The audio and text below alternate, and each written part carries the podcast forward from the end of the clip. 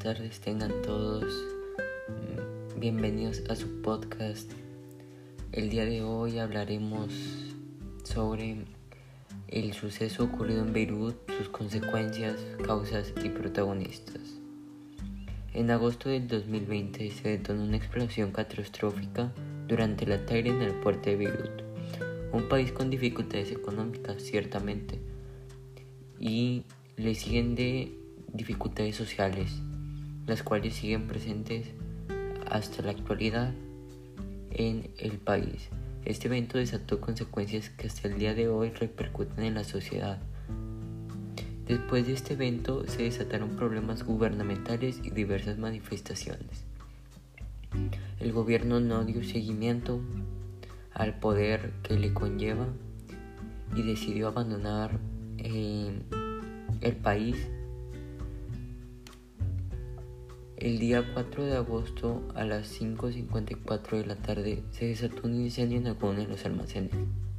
Este incendio se dio a conocer debido a que muchas personas lo difundieron en las redes sociales, vía Twitter e Instagram.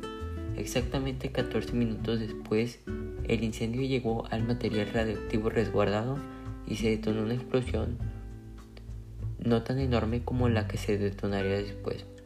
A las 18 con 8 minutos y 18 segundos se detonó una explosión gigantesca. Los videos más dramáticos de la explosión muestran una cúpula blanca que se expande rápidamente por el aire. Esta es una onda de sobrepresión causada por la masa de nitrato de amonio en explosión que empuja las moléculas del aire húmedo las una contra las otras a medida que se mueve. La ola se refleja y rebota y destruye algunos edificios mientras deja otros relativamente intactos.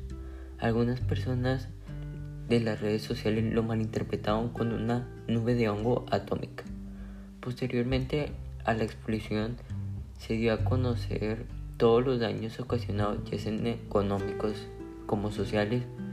Los ciudadanos hicieron protestas juntos, adultos de la tercera edad, niños, eh, adultos, adolescentes, durante las calles en los siguientes días, ya que se tuvo un gran desacuerdo con el gobierno, principalmente por resguardar estas sustancias peligrosas por tantos años.